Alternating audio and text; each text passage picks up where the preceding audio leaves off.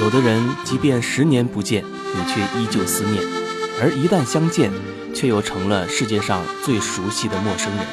相见不如怀念。非常闺蜜。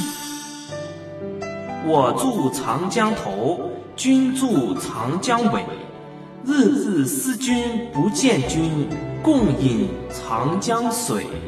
哇，好凉哦！天天用这个长江水洗脚，洗得我都有关节炎了。东辉君，我和你说了多少次了，不要每次我在下游洗头的时候，你就在上游洗脚，好不好呀？这样很不卫生的啦。我这是为了吸引你的注意呀，琪琪，嫁给我，这样你就可以和我一起住在上游了。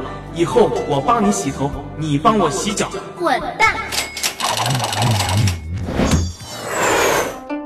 娘子，相公，树上的鸟儿成双对，夫妻双双把家还。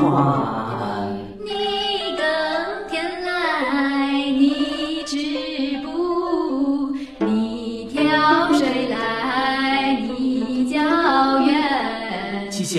那活全是我一个人干。你干不干吧？干就结，不干就散。哎，你爸妈彩礼都收了，还拿了我二十两银子，哪能说散就散呢？你这也太欺负人了东辉哥哥，醒醒啊！东辉哥哥，啊，呃，琪琪啊，呃不好意思哦，我看你还没到，就先喝了杯咖啡，结果忽然就睡着了。东辉哥哥，你你的口水。哦哦，不好意思啊。哎，你要喝点啥吗？不用啦，钱带来了吗？啊这切入正题也有点快了吧？喏，给你两万块。太好了，嗯，邓辉哥哥，我最近啊在组织一个保护企鹅的爱心募捐活动。啊，又又要钱啊？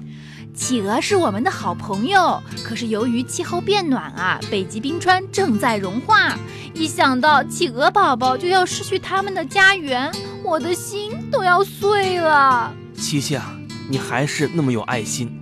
不过你别着急，北极一时半会儿融化不了，就算融化了，企鹅宝宝也会没事儿的。怎么会没事儿呢？那你知道为什么北极熊不吃企鹅宝宝吗？好像是没有听说北极熊吃过企鹅宝宝，哎，这是为什么呀？因为企鹅宝宝生活在南极，它跟北极熊根本见不着面儿。琪琪，我觉得这十年来你变化挺大的。若干年后，当再次相遇，你觉得面前的这个人还是若干年前的那一个吗？或许我们放不下的不是这个人，只是头脑中抹不去的那段记忆罢了。非常闺蜜。